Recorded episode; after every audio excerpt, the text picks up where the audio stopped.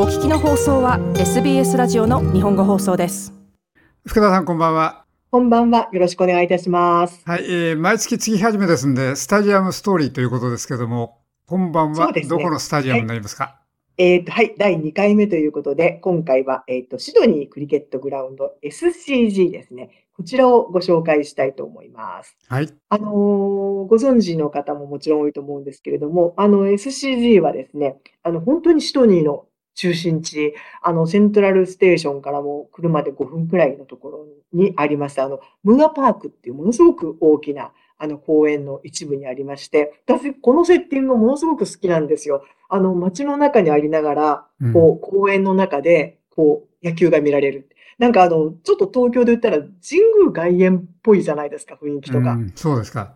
そうですね。だから、あの、まあ、あの、もちろんセントラルのステーションからも歩いていくことができますし、まあ、あの、皆さん、あの、CBD の方からずっと歩いていかれたりとかいうのもあるんですけど、これ今どうなってるのかわからないんですけど、昔は試合が終わった後って、あの、いわゆるシドニーの市バスが、あの、うわって待ってまして、あの、チケット見せると無料で乗れたんですよね。うん。で、それであの、セントラルの駅までとか、例えばあの、メインのあの、駅とかまで、あの、連れてってくれるあのシステムにもなってたと思います。今のあの収容人数が4万8000人ということで、こちらの方、あの、何回も何回も改装を繰り返して、あの、完成している姿なんですけれどもですね、あの、今ではですね、えっと、AFL のシドニースワンズ、それからサッカーのシドニー FC、そしてもちろんクリケット、あの、行われるんですけれども、あの、シドニーといえばやっぱりフットボールといえばラグビーですよね。あの、ナショナルラグビーリーグの、えっ、ー、と、シドニールースターズと同じく、えっ、ー、と、スーパーラグビーのワラッターズ、こちらの方はですね、実は、ここが本当の本拠地ではないんですよ。あの、ここの、あの、GCG の本当に隣、本当にもうびっくりするぐらい真隣にあります、シドニーフットボールスタジアム。ここがホームグラウンドなんですけれども、実はここが今、改装中で、ですので、ここのあのルースターズとワラターズの2チームは、ただいま臨時的にここのシドニークリケットグラウンドをホームにしているという形になっています。はい、えっ、ー、と、こちらの方がオープンしましたのが1886年。こちらの方もまあ古いんですけれども、あのー、改装の直後に完成しました2つの建物、メンバーズパビリオンとレイディーズパビリオンっていう2つの建物がですね、まだ現存してるんですよ。ああ、それは完全にこれヘリテージでしょうね。そうです。あの、1999年に、えっ、ー、と、ニューサウスウェールズ州のヘリテージリスト、いわゆる歴史的建造物として、あの、認められたという建物なんですけれども、こちらね、あの、メンバーズとレイディーズって分かれてるの、なんでか分かります長尾さん。男女差別昔はひどかったからですか？ひどかったからというかですね、私はメンバーズになれるのは男性だけだったんです。だけど、男性一人で来ないじゃないですか。ええ。つまり奥さんだったりとか、お嬢さんとか連れて行きますよね。で、うん、自分はメンバーズパビリオンの方に入って、奥さんとかお嬢さんたちはレディースパビリオンの方に入ると。分かれてたんですよ、うん、なら連れてきた甲斐がないじゃないですか。いや、やっぱり、ほら、そう、ほら、やっぱり、男の人ってスポーツすると飲むじゃないですか、どうしても。はい。はい、ということで、お嬢さんたち、ティールームがあるんですよ。うん、なるほど。ということで、まあ、男性はメンバーズに入って、まあ、ガンガン飲みながら、いわゆるメイトとスポーツを楽しむわけですよね。で、奥様方たちはティールームに入って、こう、あの、ティーなんかを傾けながら、あの、うちの、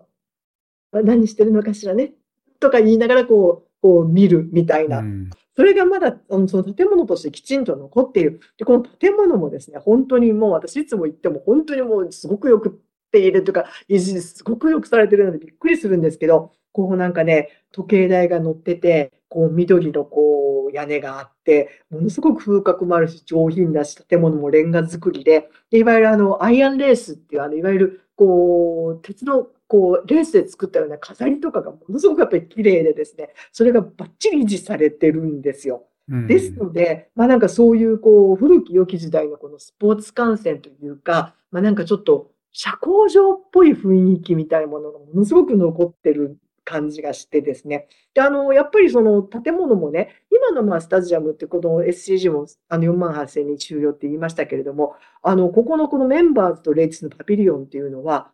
建物の建て方すごく低いんですよ。うん、今で言ったら大体2階建て、3階建てぐらいしか高さがない。はい、ということで、本当にもうなんていうか、限られた人がそこで本当に楽しむっていう形だったのかなっていうふうな、あの、もう忍ばせてくれるというような形でですね、これをでもやっぱり現存した、ほとんどもう、あの、昔と変わらないような状態で、あの、残したそれが今も使われているっていうこと自体が私結構すごいなと、本当にいつも行くたんびに思うんですけれども、まあ、あの、こちらの方が今でもですね、もちろんあの、会員の方しか入れないんですけれども、見学ツアー、ありますので、あの、どうしてもやっぱりこちらの方に入ってみたいという方はですね、この見学ツアー、入って、ちょっとなんかそういう、あの、なんかこう、古き良きというかですね、まあ、あの、今とはちょっと違った形のこのスポーツ観戦の雰囲気だけでもちょっと味わうことができるかなっていうことで、あとあの、こちらの方もですね、あの、ミュージアムも併設されてまして、あの、そちらの方にはですね、もちろんこの、こちらの方で行われたスポーツのね、モラビアとかですね、そういう古い、あの、競技の選手のユニフォームとかですね、そういうものも、あの、残って見ることができるんですよね。で、あとですね、あの、SCG といえば、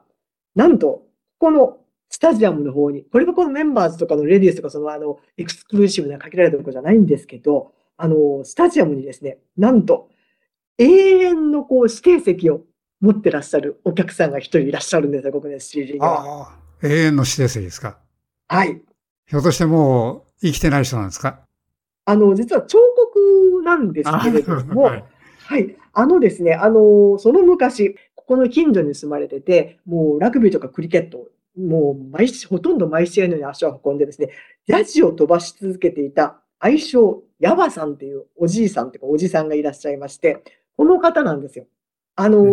ー、ですね、言ってみたら、まあ、ヤジの飛ばし屋さんみたいな形なんで、あの、今、この座席に座っている彫刻の像もですね、こう、帽子をかぶって、ちょっと前かがみで、こう、あの、右手をちょっとこう、口の脇にこう、広げてあげて、本当にこう、叫んでるというか、やじってるっていうような感じのポーズなんですけれども、あのー、ここのですね、この方が本当に定位置で座ってらしたあの場所のね、ヒルエリアっていうところがあるんですけど、そこはまあ当然昔ですから、まああの座席もなくて、言ってみたら芝生にあの直に腰を下ろして入れる、いわゆる昔の、いわゆる一般エリアですよね。はい、そこがいわゆる回収になるにあたって、あの、この人に、あの、やっぱりその名物不安だったので、その言ってみたら永遠にスポーツのあの好きなスポーツを見られる席を作ってあげようということで、あの、現在のですね、ビクター・トランパースタンド、これ、えっと、スタジアムから見たら、えっと、スタジアムの南側に当たるんですけれども、こちらの方のところにですね、2008年からずっと座って好きなスポーツを見てらっしゃるという。なるほど。うん。これもなかなかいいじゃないですか。私も最初の時に、ね、これなんだろうと思って最初、あの、行った時にびっくりしたんですけれども、あの、本当にね、あの、特等席に座ってますよ。うん。うん、しかし、このクリケットの有名選手とかですね、あるいはラグビーの有名選手じゃなくて、こう、ファンで銅像を作ってもらった人ってのはその人ぐらいなんじゃないですか？しかもスタジアムの中にいるっていうのはすごいそうですね。あのね、あの MCG と同じく、やっぱりあの、 Path of Glory みたいな感じでですね、このスタジアムの周辺には、いわゆるその活躍した、あの、いわゆるスポーツリジェンドの銅像が立ってるんですけど、うん、この人の場合すごいのがですね、スタジアムの中にいる。ここだと思うんですけどね。うん、では、クリケットの名選手だとか、ラグビーの名選手は、スタジアムの外なんですね、みんな。そうだよ、外なんです。なるほど、面白いですね。はい。えっと、それからですね、やっぱりあの、この今後行かれる方に、私やっぱり今回も調べてみました。気になる食べ物と飲み物のお値段ということで、はい、えっと、SCG の今年の価格は、あの、いわゆるちっちゃいチップス、あれが4ドル90。ミートパイが4ドル90。あの、この間 MCC の時はですね、あの、グルテンフリーがあるって言ったんですけど、SCG はグルテンフリー売ってるかどうかちょっと調べられませんでした。そしてビールは、いわゆるライトビールではなくて、普通のあの強さのビールが8ドル50ということで、あとそれからと、やっぱり SCG ちょっとすごいなと思ったのはですね、なんと、あの、お店の中、もちろんあの、客席でちゃんとご飯が食べられる、まあ、素晴らしいレストランとか、その中にはですね、なんと、チャイニーズの、いわゆる天津が食べられるとこなんかもあって、やっぱりすごいなと思うんですけど、それ以外の、いわゆるこう一般の人が来て、こう、例えば何か物を買っていくっていうところがですね、なんとすべて SCG ブランド化されてまして、その名もザ・キオスク。ザ・バー、ザ・クラフトバー、うん、そしてザ・コーヒーショップ。で、それぞれあのお店のやっぱり売ってるものによって、その、この SCG ブランドのお店がそれぞれスタジアムの中にあるというような形になっているみたいなんですよ。はいということで、この辺もやっぱりちょっとなんか微妙に、あの、メルボルンと